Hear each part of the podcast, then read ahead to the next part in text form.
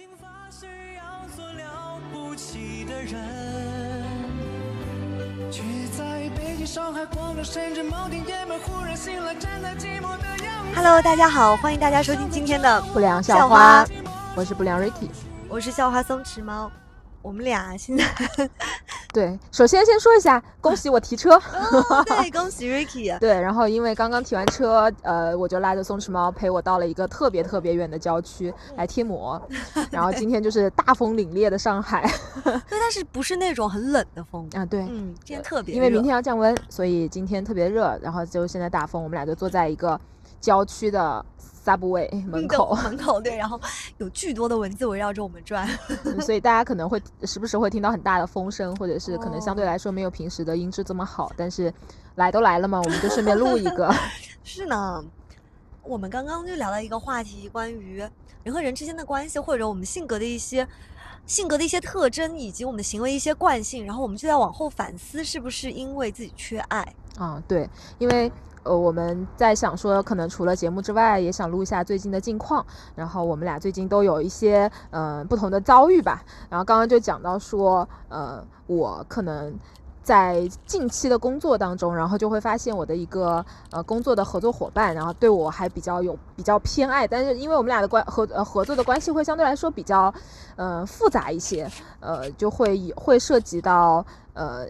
有可能有利用被利用啊。呃，会有一些利益的关系，嗯，所以就在我这里的话，其实我是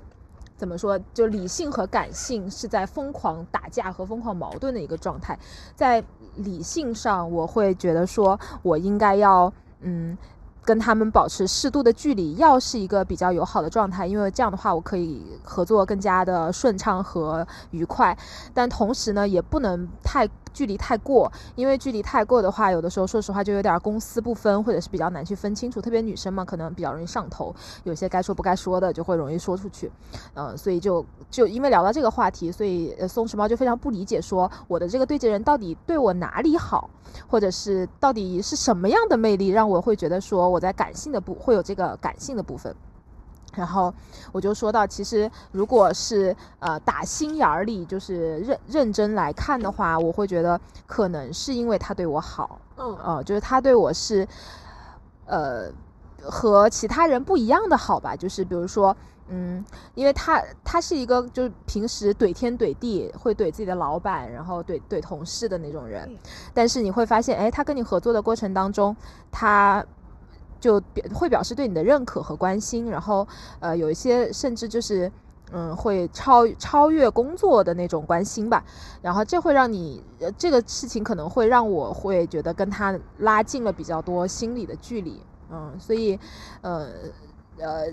基于这一点，松弛猫就提到说：“哎，那你我我说可能本质是我缺爱，就是所以我比较喜欢那种外冷内热，而且他那种热只对你一个人展现，或者是只对特定的人展现吧，这样的一个状态。”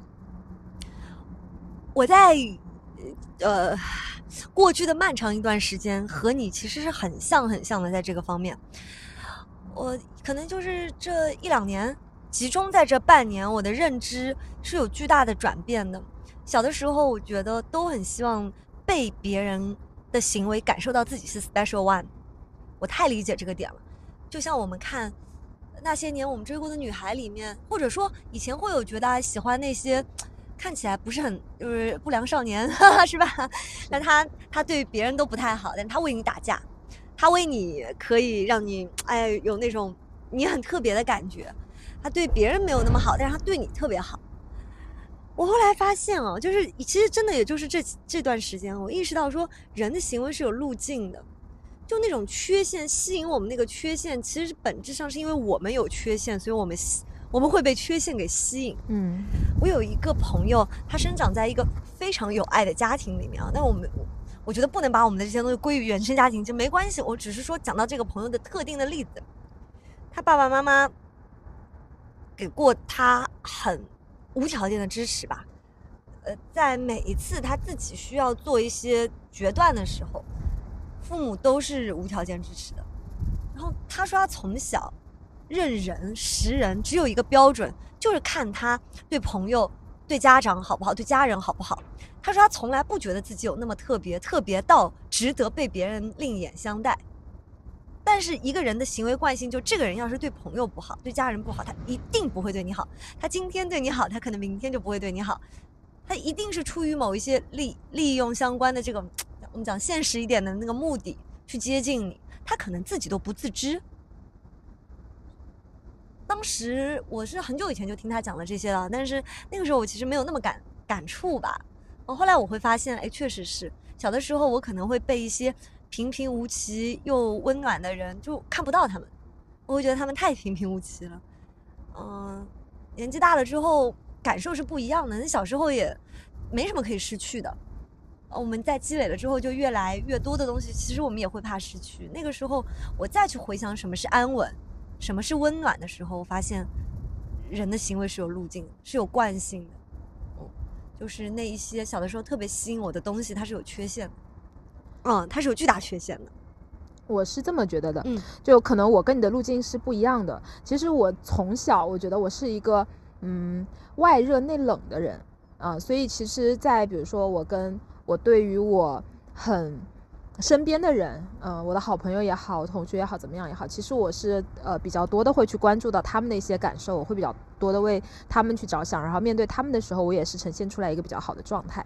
但是其实反而我可能对我父母啊，对家里的呃亲人啊，其实我反而是相对来说比较冷漠的，嗯，就我不知道是不是因为从小都被大家这样子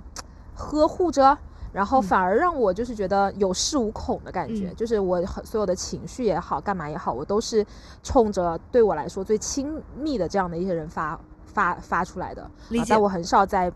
其他人面前去表现出不好，所谓不好的那一面。但是，呃，随着我年纪的增长，我慢慢会觉得说，其实正确的模式反而应该是要把温柔留给对你来说重要的那一面。所以，而而而对那些所谓呃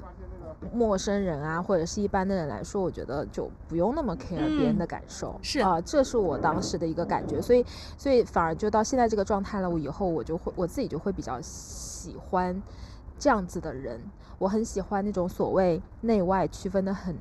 那个很明显、切割的很明显的人。我很希望说，呃。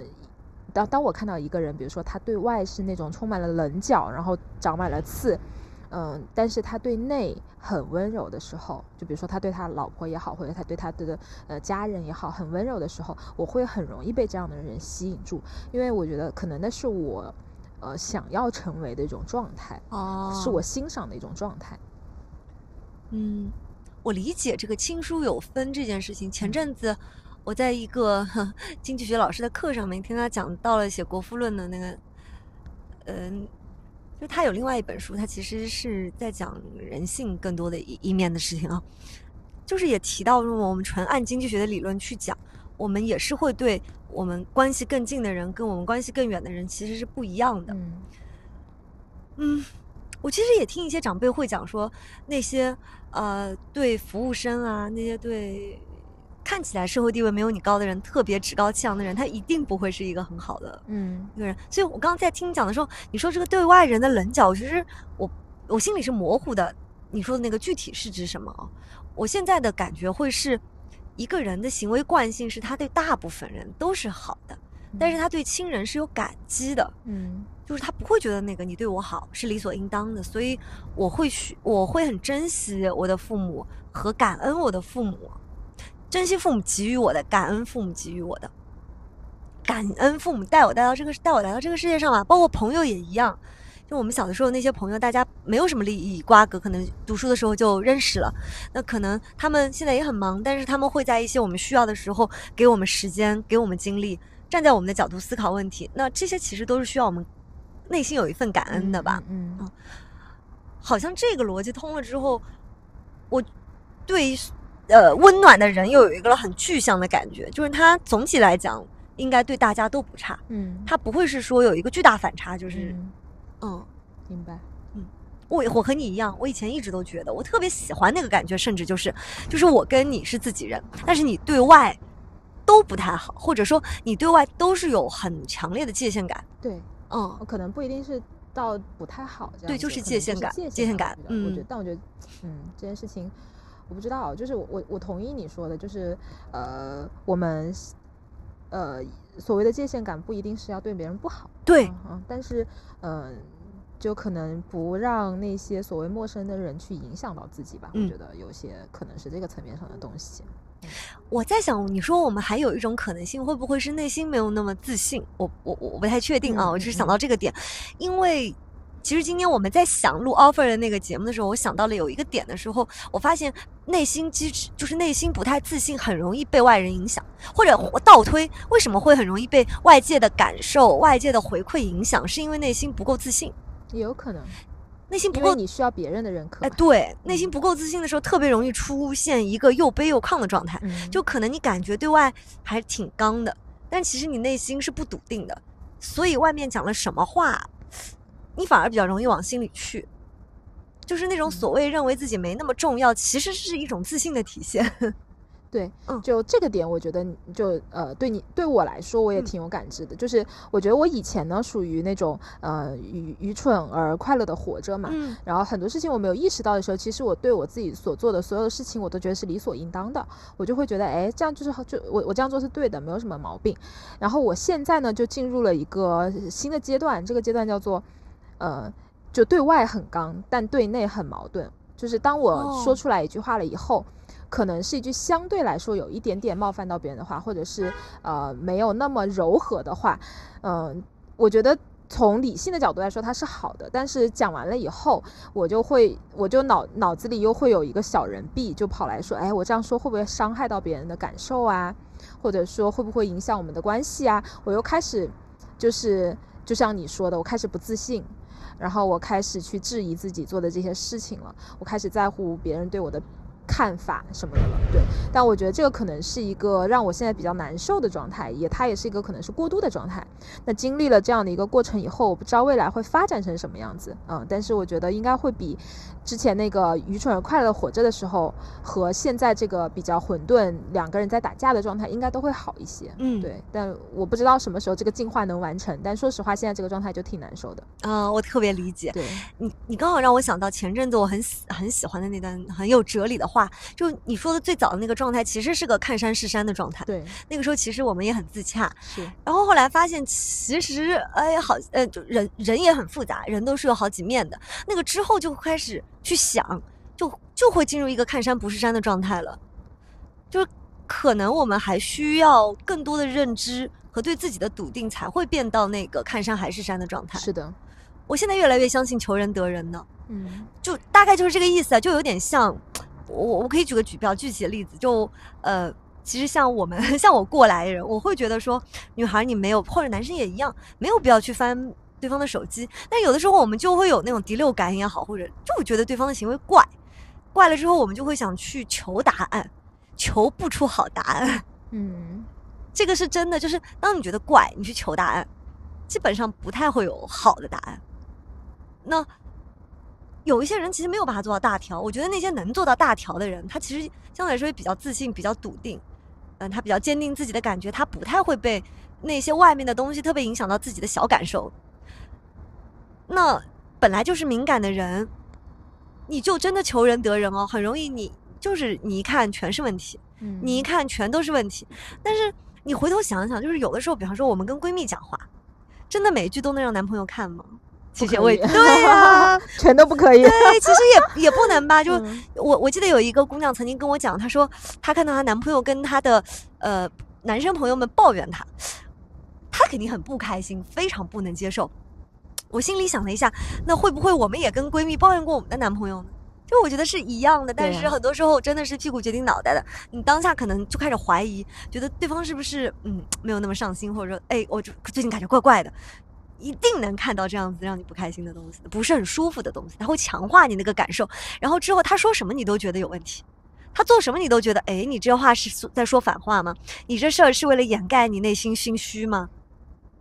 那真的就是看山不是山了，那嗯山就真的不是山了，这才是最关键的。所以说，其实有的时候就是所谓的愿力，或者是那种东西，就是你愿意相信这件事情是什么样子，它有可能就是什么样子。嗯，是我今天上午跟一个呃朋友聊到这个事儿，就是说咱们如果站在玄学一点的角度讲，说我们善有善报或者什么，有一个更有力量 power 的那种 God 看的看着我们，来给我们一个审判或者终结，你做了不太好的事情会怎么样怎么样。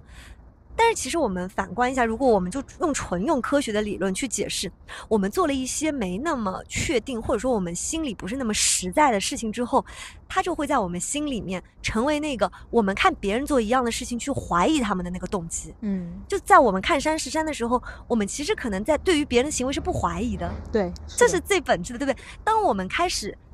意识到哇，原人来人是复杂的，原来人做说一句话。可能他带了好几种目的，并且我们知道里面有一些目的有一点儿是我们不喜欢的吧？咱们不说好还是坏，是让我们不舒服的目的的时候，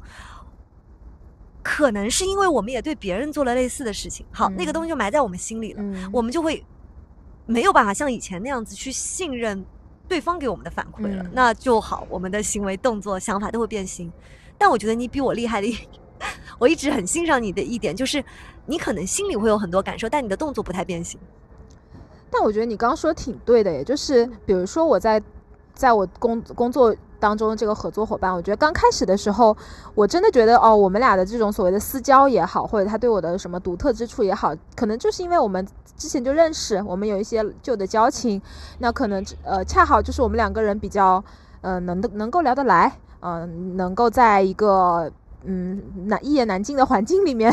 觉得是同类人，嗯，就刚开始我是这样想的，所以我也会觉得说啊，我对他是这样的状态，所以他对我也是这样的状态。但是我不知道会不会是因为在我这样对就是对接的过程当中，我也慢慢的。对他做了一些 什么，或者说你也有其他的欲求了，对我有其他可能在工作上面一定会跟他有利益冲突点的地方，所以慢慢的让我开始意识到说，哎，那既然我对他也会有这样的一些所谓的防备也好，或者是怎么样也好，那也可能会不会他对我也是这样子呢？啊，现在就是我觉得就是就是说的挺对的，就是 你自己做过什么事情就。你有你动过哪些小的心思？那有可能就会在别人的身上，你也会这样去看待他们所做的事情。嗯，真的，我太同意了。但是我前阵子也听了一个算是很厉害的一个嗯长辈跟我讲了一些话啊，他就讲到关于混沌状态这件事情。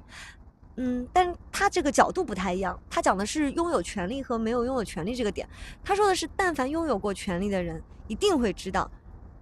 事件大部分时候长期是处于不受控的状态的，嗯，就不受控的状态是常态，是稳态。我们要做的是尽量让这个不受控在我们的控、我们的承受范围之内，不是控制范围，是承受范围之内。当然，这个可以通过培养我们的承受能力啊，或者化解风险的能力，以及致力制定更好的规章制度，让它能就比方说所谓的市场有效。就是政府要少干预，在长的时间段内市场还是有效的，但是某一个点你可能会发现，哎，这个物品不管是需求跟供给之间不均不均衡了，价格过高或价格过低了，那个时候很容易想干预。那不干预，市场自动会给他一个调节的过程啊。他就讲到这个点，他说只有从来没有拥有过权利以及特别基层的员工，因为人都不喜欢不受控的感觉。所以他就会觉得所有的事情，哎，都应该是按部就班的，都应该是可以控制的。就会像很多，嗯，咱们平民百姓嘛，我说简单一点，我们觉得是房价贵的时候，就想说，哎，那国家是不是应该考虑一下分房子，或者说国家是不是考虑一下按需分配？但其实这是一个很复杂的事情啊，这不是说你解头痛医头，脚痛医脚就真的能解决的，它会附带了很多很多的问题。我想我们的成长让我们。认知到了混沌的世界是个常态，也在我们不舒适的感受到失控感的时候，无形当中增加了我们能接纳失控的范围。这个过程可能我们在修自己，能修到一个状态，就是我们对于生活上基本上的那一些不确定性和一点混乱的感觉的包容能力更强了。那个真的是能力啊，包括心理承受的，以及我们。不会去怀疑一些东西，会觉得他就是这样的。哦，这点我也是，我觉得还挺不一样的。就从我的角度来说，对于不确定性这件事情，我首先我以前好像对这个事情没什么概念啊，我可能觉得很多事情，诶，就觉得是理所应当的。当然，这个就是我我所谓我觉得我愚蠢的那一面，嗯，但是呃，我我可能天性如此，我其实本质上是一个很享受不确定性的人啊，反而那种，所以其实我的本性里面是没有那个所谓控制。呃，什么自己能不能承受的这种事情，其实在我这真的不存在的。所以对我来说，我当我遇到很多事情的时候，我第一想的不是说它有什么风险。但我我第一想的是它可能会有多精彩，它会有多多少有机会，然后呃就包括嗯这点反映在工作上，就是我非常不会做向上管理啊，就或或者说所谓的预期管理，因为很多人他在拿到一个工作的时候，他其实更多的就是说我要先跟老板说我我会有什么样的困难，怎么怎么样，但我可能就不太会做这件事情，所以我天生我觉得可能算是一个比较乐观的人，但确实就是就像你说的，我觉得这个东西就包括在我跟对接人之间的关系里面，我觉得。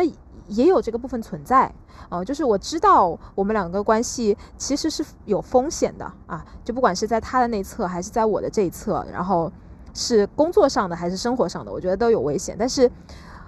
我不知道是多年来，我首先肯定是我对这种所谓可能性的追求，呃，本身就是比较强烈的，所以我会某一部分放任自己。去让可能性发生，但另一方面，其实回想一下，我觉得也是有自己所谓自信或者自负的那一部分存在的。我会觉得说，所有的可能性也许都被我掌控着，我觉得我能够 handle 住这段关系，所以，嗯。呃，这个也是我最近在思考的问题，就是因为我自由的那一面想让我用感性的方式推进跟他的相处，可能以保持原来的那个状态，但理性那一面开始慢慢的有一点从乐观转向悲观，就让自就是逼迫着自己想要从更加悲观或者现实的角度来审视我们的问题，那就是要踩刹车的。那呃，我现在的做法是踩刹车了，但其实我感性上。非常的矛盾，因为我还是有那个追求，那那个自由和那个放放任的那一面的啊，所以我觉得这个就是我现在面临的一个很大的痛苦。哇，我通过就是听你讲的那段话，我好像对于我自己的生活里面的那个困惑的那部分，好像也有得到了很大的疏解。嗯，我和你底层的那个思维架构非常之不一样，但是你讲的时候，我是非常非常理解你你那块东西的。但是你有一点，我还是很想夸你。我觉得你非常的，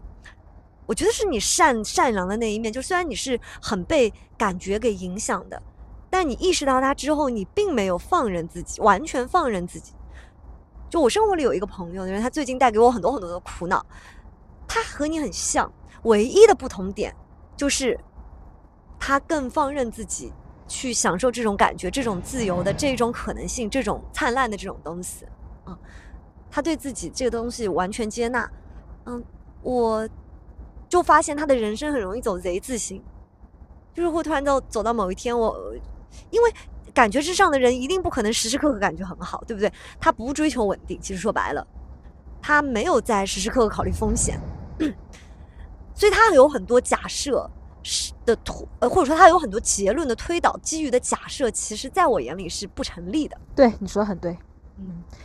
是的，就是感性的人，他其实在做很多事情的时候，他没有什么根基的，嗯，他真的就是凭感觉。那说白了，如果你运气好一点，你的所谓的知觉或者是你的呃呃第六感的部分准确一点，那你可能会少走一些弯路。对，但很多时候在别人看来，你就是在做很多傻事儿的。是，或者你在做很多迂回的事情。对的，对吧？就是这个事儿本来可以呃更直截了当的解决，而且大家都看到了那条跑道。但你突然就觉得，哎，我这样跑我不不太舒服。嗯，对我我得右边看看。对对对，就有点像这个。是的，是的。而且甚至其实你也到现在的状态，其实你也知道这个直接走是能看得到那条路的，但是你仍然会被那个拉扯，被那个拉扯。对，就可能我不知道你的朋友他自己有没有意识到他两种方式，或者他他可能到了，他意识到了是吧？但是他接纳自己，他接纳的是往感性的那边走。对。我我觉得我现在是意识到了，但是我在想让自己往理性的方向走，但感性又在一直拉我，一直拉我，一直拉我。哦。但是我我自己说实话啊，我觉得，呃，我先不谈对别人的影响这件事情，就是你影响到别人当然是不好的。但从我最底层的角度来说，我是更希望自己能够是那种放任感性的部分的，因为我觉得那样会很精彩。对，对，是的。当然，这个前提就是不伤害到其他人。嗯，对你还是给了大前提的，就是一般放任自己感受这件事情是很容易。就我们，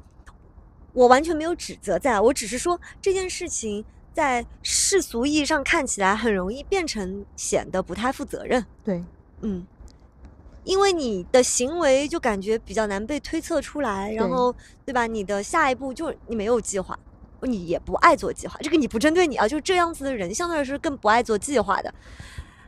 那对于旁边所有的人来说，他就是一个你没有办法 去推测的。嗯，这么一个状态，他们需要承受的风险就会更高一些。对的，嗯，是的。但从自己的角度来说，他会觉得自己比较精彩吧？嗯嗯，就看自己要什么了。对。哎，那我就好奇了，那你理性的那部分是怎么来的呀？不知道，你什么叫怎么来的？就是就是那个拉扯你的那个理性的那部分，就是你你呃所谓的，其实你还是知道那条跑道的，这个是怎么来的呀？就是很多，嗯，就比如说，因为这种东西说白了，很多都是利益嘛，嗯，或者是所谓的社会判断和价值嘛，啊，就这种东西，其实它还是在你心中的，嗯，就是当你在工作的时候，你切换成工作人的时候，你还是知道说我在我这样的一个角色上应该怎么去做的，嗯，呃，那如果涉及到比如说跟朋友之间的相处的话，那你也会知道说。嗯，你自己的状态是什么？他的状态是什么？那你们俩这样的方相处方式是不是合适的？嗯，你你其实这样这样基基础的判断都是有的。其实当你有这样基础的判断以后，你只要稍加思考，你就知道，你你未必知道可能要用一种什么样好的方式来，方式是好的，但是你一定知道现在的方式可能是不 OK 的。嗯嗯，明白。我 我没有想到，就是你内心是希望，哎，但是其实我们也不矛盾，就最后那个看山是山。看到到的那个山可能不一样而已，嗯，我觉得是这样吧，就是可能对我来说，我现在理想的一种状态是，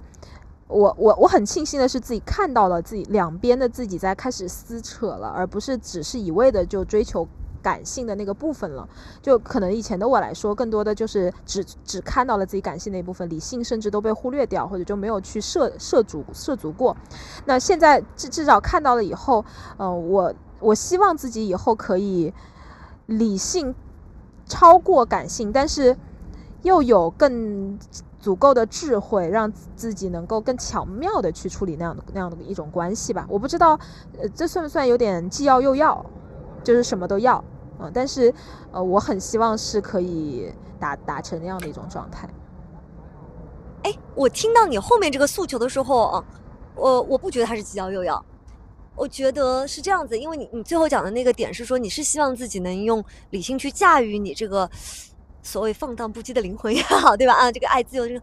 我我觉得他没毛病哦，因为是这样子的，我觉得这个就是因为我们的认知也会不断的增，我们的认知会不断的增长，或者说我们换句话说，所谓的那个智慧的那一部分，我们小的时候可能是用直觉，用我们的小聪明，但是嗯，我们会不断的积累积淀一些。经验也好，或者说啊，就认知吧。我觉得认知其实挺重要的。你抱的那个念头还是善的，我觉得会有那样一天的。就是你自己没有那么拉扯，是因为你的容纳力变大了。嗯，有可能。就你能，我我觉得他肯定也不叫掌控，那个就更接近于。我换个角度这么说哈，就是现在对你来说还重要的利益啊，你会在某一天没有那么重要的。那个是那个时候的你，因为。比方说，也可可能是因为有了更多的东西，让你呃不不用再在意现在在意的利益了。还有一种可能性就是你自己变更豁达了之后，我们的那个对欲望的执念也会变得更少。Anyway，反正就是一个修炼的过程。但我觉得你讲的那个是可行的，就是是会实现的，不是既要又要。嗯，是因为我们自己进化了。对，所以我刚刚你在讲的过程当中，突然就在想，很多人就会说啊，我觉得现在自己比什么二十岁、三十岁的好。但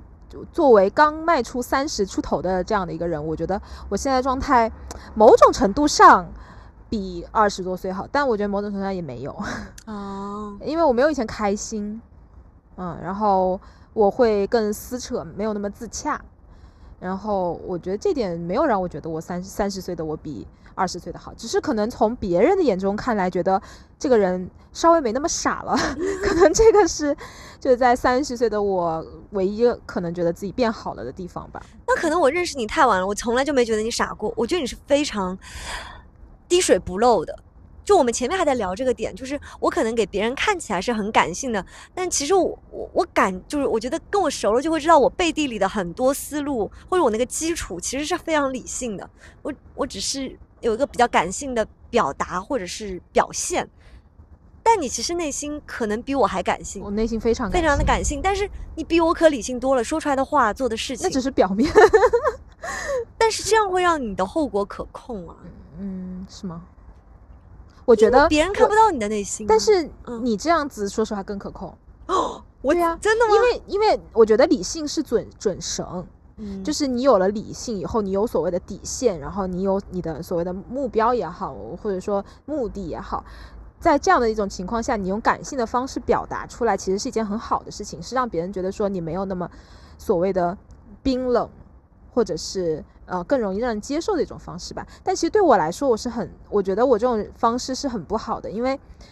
我如果是感性驱动，说实话是没有准绳的啊、你你是被你的情绪和情感拉着走的，所以嗯、呃甚至很多时候你都没有想清楚你到底要去哪儿啊。嗯，这就是你说的我们会走 Z 字形嘛。嗯对所以我觉得我现在在建立的东西就是建立内心的准绳，就是让我自己在理性的部分要生长出来一些。对咱们讲到这个内心的准绳，我前阵子见那个很厉害的前辈，他跟我讲过一句话，他说，他说他认为这个观点无所谓乐观悲观，但是他判断他会去做假设的那个前提是这样子的，如果这个前提条件我是不确定的，他通通当它不存不不是真的，通通当它不会发生。啥意思？就是说我给你举个例子，比方说，嗯，哎呀，好难举例子啊，呃，我们不确定，我们如果是不确定啊，就基于我们现在的数据啊什么的，我们不能确定。未来五年，这已经是比较长期的一个判断，未来五年这个国家的国运好，我做判断的时候就是当它国运不好来判断，哦，就是悲观假设呗。但他不觉得这是悲观，嗯。他觉得就是我前面已经做过一个呃可行，就怎么说呢，数据分析也好或者什么的，基于我现在可以获取的信息，我是没有办法得到一个结论的情况之下，而且这不是一个短期结论啊，我们没有判断明天的股市啊，这是比较长期的这这样子一个结论情况下，我不能去假设它是是会实现的，嗯，我必须要假设它不能实现，我再去做我的推论。哦，这就很经纪人啊，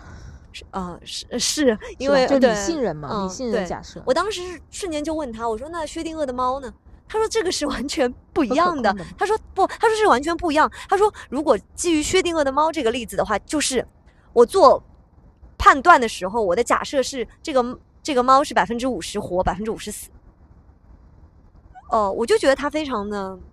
客观吧。嗯嗯，对。唉，但是很我我反正我觉得我底层不是这样的人，哦嗯，就是就是像你说的，当一件事情它我我基于我的推论，我觉得它不会发生的时候不是不发生，是不确定啊，。不确定发不嗯发生的时候，我可能会倾向于往乐观的方向去想，所以这个就会导致，嗯，你会容易受伤嘛。他那个，哦我觉得我描述的不太清楚，可能不太准确。他说的不是说这件事情我就是，呃，我不能判定它发不发生，然后我就认为它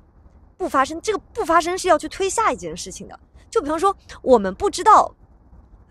新冠会不会再来，或者说我们我们不确定这个病毒，或者说之后会不会有其他的传染病，哦，他就不会去假设它不会发生。它会发生，或者说他做判断的时候就不会把这个犹豫的这个东西用作一一条推论，就可能啊，有人会问我们说，呃说，呃，姐姐你觉得我跟我男朋友会怎么发展？那可能我们就会说，嗯，那要看这个事情怎么发展了，就是他做了什么，你们做了什么，他肯我们会去听一听这些细节。但可能在他的那个系统里面，就这个事儿就不需要做判断，嗯因为有太多太多的其实是没有办法做预设的东西，嗯是预设不到的东西。他会觉得这个结论是得不到的时候，这个这种类型的结论就不需要去得，你就应该把它放在那儿。那他后续的行动是啥呢？他自己本人他的性格是这样子，他的性格是我不主动做什么，我就是这方面的事情他是不主动做什么，他比较被动。那如果一定要做呢？我现在看到的他就是他是不做的哦，就一定要做，就是他变成被动那方，就是外力给到他，他必须要做决定。哦嗯，可是这事情我觉得在在情感上也许可以，嗯，那如果是在工作上呢？我还真觉得他的工作每天都面临这样子，因为他是做 VC 的。他说，他说早期投的时候，大家既然能在一张桌子上投，都是开开心心的。所有扯皮的事情都是到时间比较长了，大家开始有利益冲突的时候，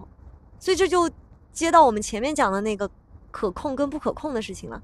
混沌的状态是长期存在的。请问两位，你们这个嘉丰乐二十号在哪边？我们也是第一次来这里，嗯嗯，就是得接受混沌的状态吧，然后我们去尽可能的扩大我们能容纳的这个混沌感。嗯，明白你的意思了。嗯，对，就可能在现在这个状态下，既然自己也没有那么想得清，这个感性和理性在撕扯，那就让他就是让子弹飞一会儿嘛。说白了就是，然后时间会给你答案的。嗯但他同样又抛了一个观点给我，就是这个成本是巨大的。但是为什么我们会付出这个成本？是因为我们认知不够嘛？啊，信息不对称。对，对，他跟我讲到一个点，因为我们聊到我们聊到度量衡，我们就聊到钱，他就说，嗯，钱本身没有什么好坏，就像厘米本身一样，那它只是一个计量单位。他说更狠的是时间跟空间。他说钱是这样子，你不想用的时候吧，你可以把它放着，你不知道该用到哪里，不是不想用啊，我不知道我这个钱该花到哪里，我就先把它放着。但是时间可不是哦。我不知道我现在该做什么的时候，时间照样过去；我不知道做哪个选择更好的时候，时间照样过去。然后我当时就被戳了一下，我我我我第一次就是因为我们俩是聊到《三体》，我只是我当时很感性层面的想到《三体》里面歌者文明的那首小诗，讲到说我送你一片凝固的时间，我当时觉得哇，这句话当时在感性上面触动了，我觉得好感动。但是他把它用这个方式描述出来的时候，我终于意识到说为什么它这么珍贵，它比钱还要珍贵。所以是不是某种程度上来说，对我们来说的排序应该是时间大于金钱大于其他呢？啊，不能说大于金钱吧，至少只是在时间和金钱两个维度上来说，时间更重要一些。或者说时间这个东西它，它真的是对每个人公平。因为钱这个东西有些初始禀赋嘛，对吧？咱们出生在怎么样的家庭，可能就决定了起点。但是它左右不了我们的情绪。我觉得我们能有个好的心态是，就是认知到说，真的，你住在一百平的房子里，住在五百平的房子里面，你的喜怒哀乐感受到的时候是一模一样，没有差别，无差异。但是我们哎也一样，二十岁的女生，二十岁的我们，可能和二十岁的，就是你那个很有钱的同事，他二十岁的时候，那个时候我们拥有同样的青春。嗯嗯，我们都是有那样子的年轻那样子的活力，就大部分啊，当然当然就是有一些特殊情况，就是时间这个东西是更公平的，就无非是他讲说，如果你有很多很多很多的钱，你在老了之后能给自己买到一些没那么无聊吧。嗯但我也想说，如果我们没有很多很多的钱，我们在年轻的时候把时间放在了锻炼身体啊，让自己有一个好的心情啊，有可能我们的晚年不需要买那样子的服务，但我们也可以舒心一点。嗯，同意。所以就时间这个点，还有空间那个点，呃，大家很很多时候会提那个时间换空间，空间换时间。他就讲说，空间这个东西更奇妙。呃，比如说啊，我们现在我们刚刚在路过的时候看到一块夕阳，你有一点点印象吧？但是我们因为站的不够高，所以我们其实看不到夕阳的全貌。哦，他就说，比方说我们想着一个月晴天的时候都能看到月亮，但是如果我们没有一个好的空间的话，我们是看不到的。就本质上，我们含着一样的初世禀赋，如果出生在了不同的地点，我们的命运是非常非常之不一样的。嗯，当时我也是想了一下，这个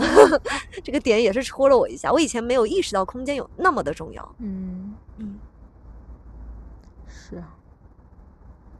话题聊的有点抽象，但是拉回来，可能我们两个现在都处于一个相对来说有点看山不是山的状态。嗯我更容易看山是山一点，因为我经历的事，就是我面对的事情可能没有你复杂。我自己觉得啊，没有啊，你的也很复杂也，很复杂，是？我们都很复杂，但是，嗯哎，我我觉得我的也不复也不复杂，就我嗯，我的难点在我自己，说白了。我的难点也在我自己、啊。对，就是嗯我们怎么去跨越，就我们俩都已经意识到对自己嗯来说那个撕扯的点和矛盾的点嗯到底是什么了，但是没有一个人可以告诉我们说你怎么样就很快的能把这个点跨过去。嗯，呃，对，我觉得可能这些点有的就像我们展开聊这个话题之前，有的可能是来自于不知道是不是小时候的一些经历，嗯，然后有的可能是，就本质上都是我们内心底的需求。对对，那个最深最深处的在指以指引我们做很多很多选择的这样一个需求，我觉得我们俩其实本质上都在面对这个问题。是嗯但是也没有人告诉我们说怎么样就 可以，一步跨越过去。嗯嗯就说明他也不太可能真的是一步就能跨越过去。但我相信我们会有一个点是顿悟的。我经常在人生的过程当中会有那种顿悟的点。嗯我我不知道你跟朋友会聊一些比较具体的事儿，还是也会聊一些很形而上的东西具体的是具体的事儿是吧？我觉得这也是我们俩一个很大的区别。我不知道为啥我和别人做一对一沟通的时候，很容易进入那种特别形而上的这种 talk。我会在这种对话里面，会有很多很多的时候就会突然顿悟。哦，我完全不会，就是每次你跟我聊形而上，我就开始放空了是不是？说什么，嗯、努力 get 一下。对对对，那我们刚刚那个过程当中，你觉得还好吗？还好，嗯，嗯，就是这个话语体系是需要适应的，哦嗯，对。但是反正各有各的好吧，我觉得，嗯，就是每个人只是获取经验和呃自己那个的方式不一样，对。对，变通透的路其实有很多条的，对。很多条的。其实很多人看看剧，他也也也会获取到很多的很多的东西。嗯，你刚刚在我们最前面讲这个事情的时候，我其实有想到《好事成双》这部电视剧，嗯。因为你讲到了一些呃你会犹豫的点的时候，我就想到了，呃我们毕竟没有那个上帝视角，而且电视剧会拍的很极端，对。对吧？它可能会要呈现一个呃相对来说有价值判断的人物形象，但是我们现实生活中里面的人，可能真的就是一念一念，每一念都不太一样。嗯，但就像我刚刚我刚刚跟你说的，就是到我们可能到一定年纪了，你会慢慢发现这个世界的所谓的复杂的那一面，然后你会发现每个人他有好多好多好多层的动机也好，或者是呃目的也好，嗯，如果。这样子活着，就是你每天在思考别人到底怎么样，我到底怎么样，我做的事情，别人做的事情，我做的事情，我觉得好累啊！就是这是我前一段时间一直的一个状态，我觉得特别特别的消耗。就像我，我经哦常跟我朋友说，我说到从今年以来，就我换工作以来，我长了很多白头发。嗯，哦我觉得这就是呃想突然之间想的太多的时嗯时候，呃，你身体给你的一个征征兆征兆吧。所以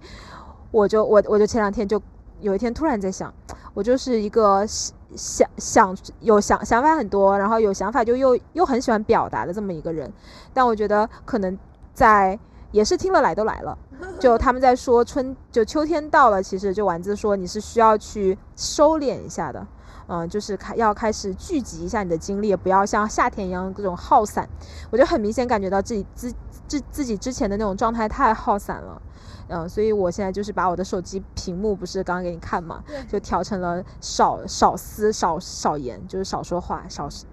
呃少思考。我觉得这样的话，可能能慢慢的把这些乱七八糟的事儿沉淀一下，说不定有一天就顿悟了。嗯，嗯，其实我和你有很像很像，我其实不知道你在经历这个，哎因为你可能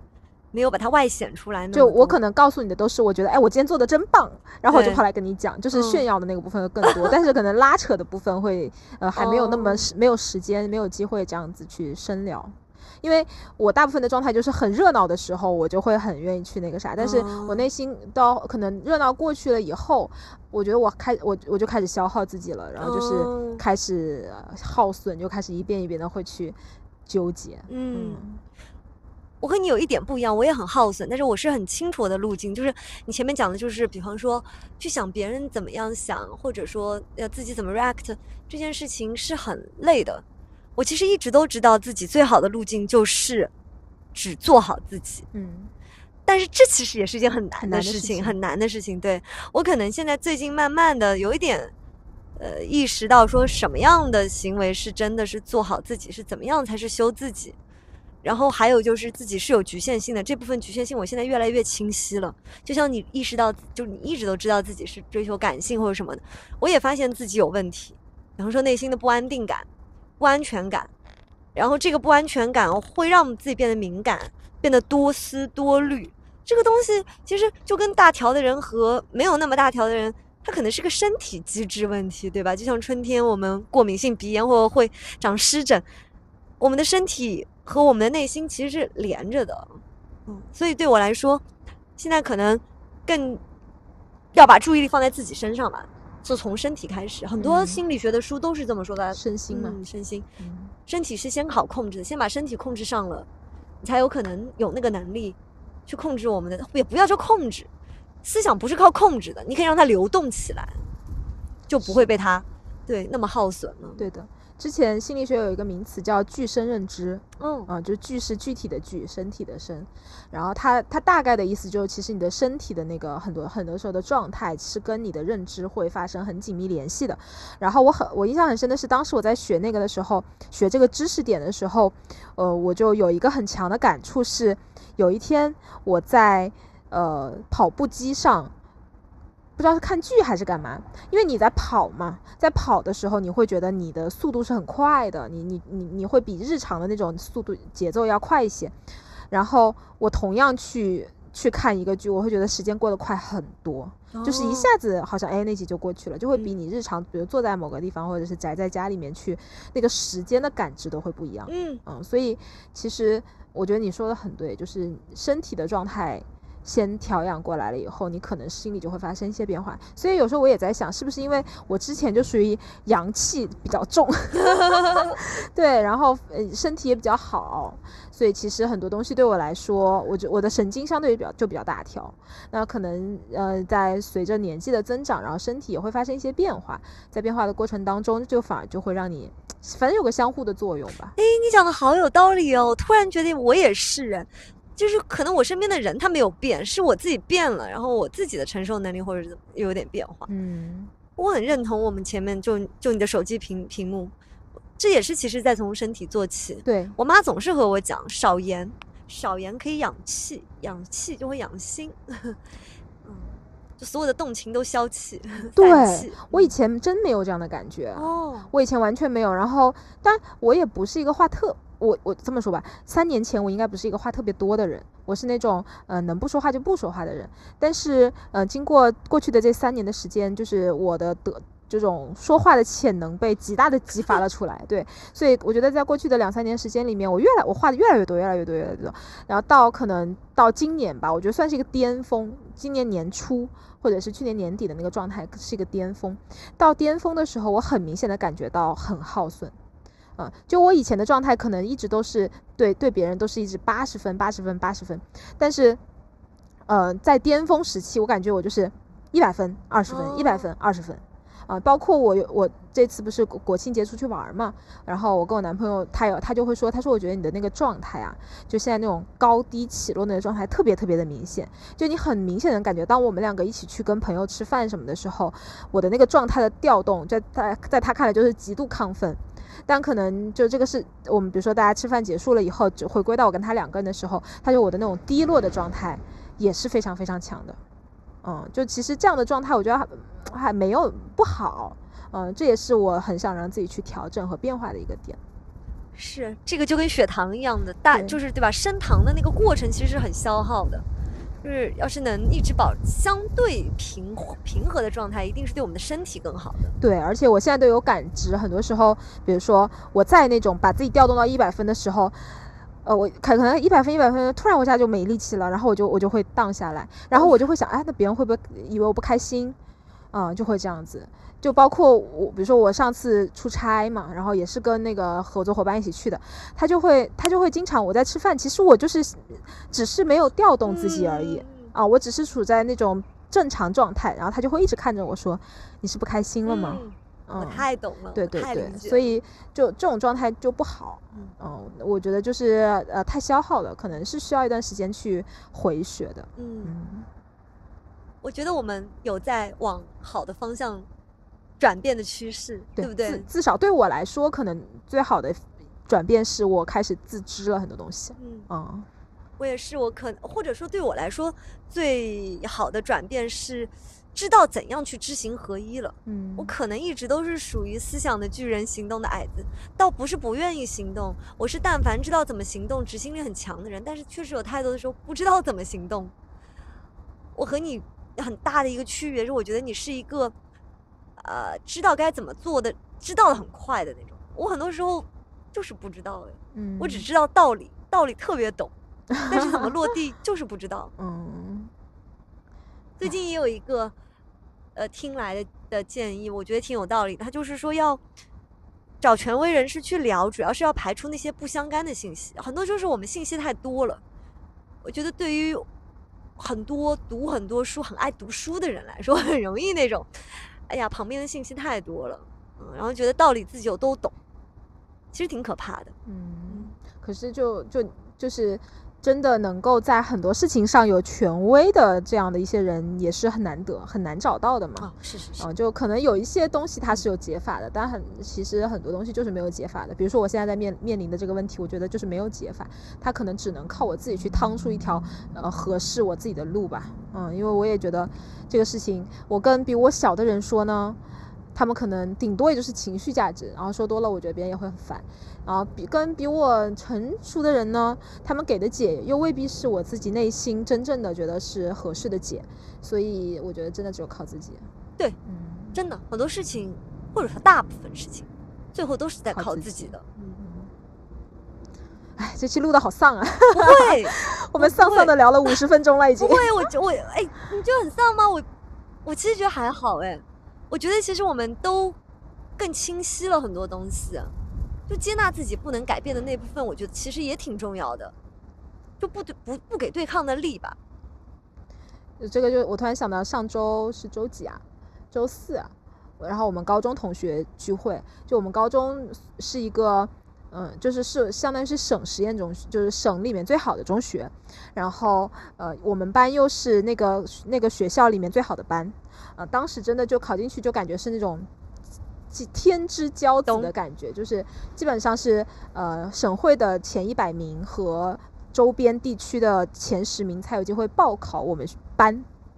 然后我们班还要经过选拔，然后就就就经过考试，然后选出来这么一一波人，所以曾经我们会觉得自己非常的牛逼，光环，哎嗯然后就包括我可能我是我当时的高考成绩是我们班的倒数第三名。但是我也上了西，就是上海的某九八五嘛，对，所以其实从当然从高考这个层面来说，呃，已经就结结果就感觉大家都还挺厉害的。但是你说大家毕业以后这么长的一段时间，然后在聚会，就发现，哎呀，一个比一个过得惨。真的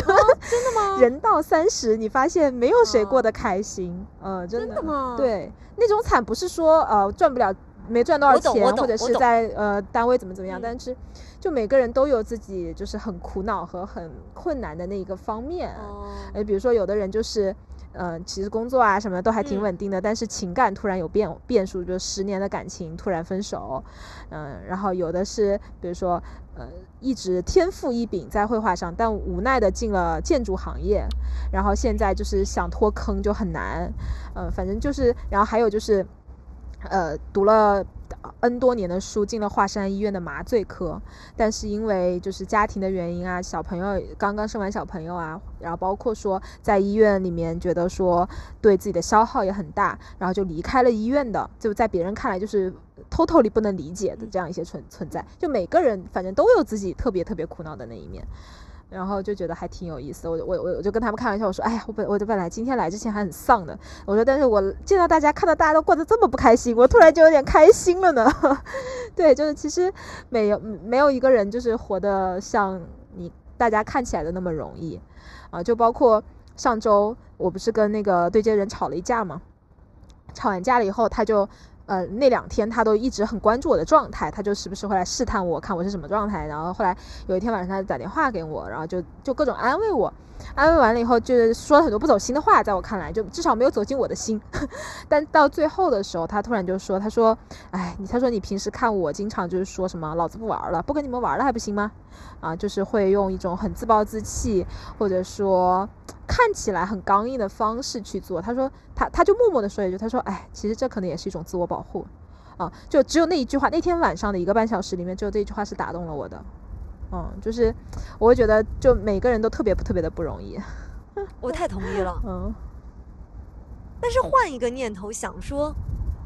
我觉得也是因为人到这个年纪之后，有越来越多不想失去的东西。我们小的时候没东西可失去，那不就是快乐吗？或者说那个时候天大的事情，当下也觉得天大呀。嗯。可是现在回头看，觉得那个时候考个倒数第一，或者说数学不及格还是怎么样，好像也不怎么怎么影响的人生。那是因为 现在我们 能承受得起那个事儿了，那个事儿过去了。那我想我们现在一定也觉得很困难，觉得很多的事情不随人意。那可能等到六十岁、八十岁回头看看。那个时候很年轻啊，对，那个时候年轻的我们依然能跑能跳能吃能笑，还是要珍惜惜福吧。对对对，而且就是可能每每一关都是对自己的修炼嘛，嗯，就是要不然人生太四平八稳了，是不是也没啥意思？是四平八稳的人也容易 也有也有一些乱七八糟的事啊，对对对对，无人能无人生不能叫无人生还，叫无人幸免，真的是我太同意了，嗯，对。我觉得转念这件事情其实挺重要的。对，我不觉得我们丧，我觉得我们聊的挺好的。聊完了以后，我反而觉得也没有那么，对吧？我还，我还因为你刚刚跟我讲的那一些分析，就会对跟我不一样思维路径的人更有所了解了。我觉得挺好的。嗯，好呀，那我们这一期就聊到这儿。对，希望希望我们的这个丧说出来，让大家也觉得生活没那么苦，对不对？对对对。然后也不知道今天录音效果怎么样，因为风特别大。对，但就希望大家见谅。好。希望大家嗯关注我们的节目，我们这个 offer 系列还在继续中。如果大家有什么想听到的，或者是啊想跟我们探讨的，给我们留言啊。好，嗯，那就这样，拜拜。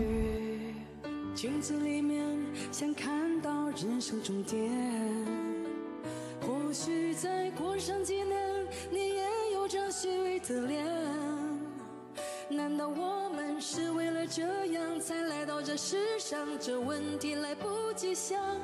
每一天一年总是匆匆忙忙。你我来自湖北、四川、广西、宁夏、河南、山东、贵州、云南的小镇乡村，曾经发誓要做了不起的人，却在北京、上海、广州、深圳、某天夜晚忽然醒来，站在寂寞的阳台，只。想在这无边的寂寞中走出来。许多年前，你有一双清澈的双眼，奔跑起来像是一道春天的闪电，想看遍这世界，去最遥翅膀能飞越高山和海洋许多年前你曾是个朴素的少年。爱上一个人就不怕付出自己一生。相信爱会永恒相信每个陌生人相信你会成为最想成为。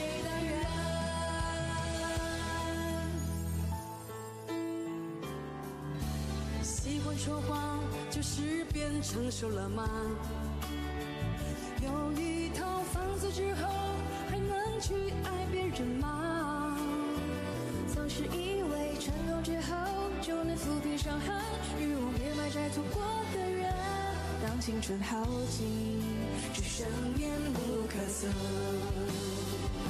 你我来自湖北四川广西宁夏河南山东贵州云南的小镇乡村曾经发誓要做了不起的人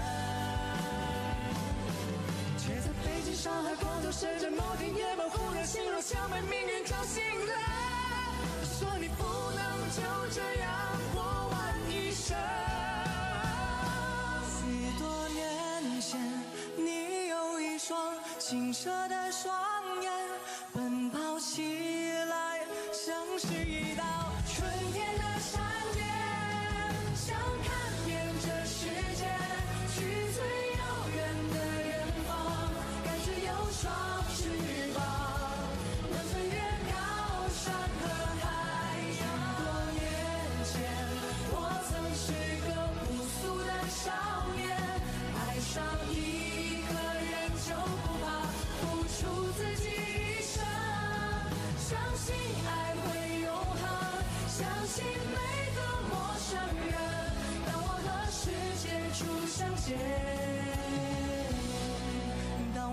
曾经是伤。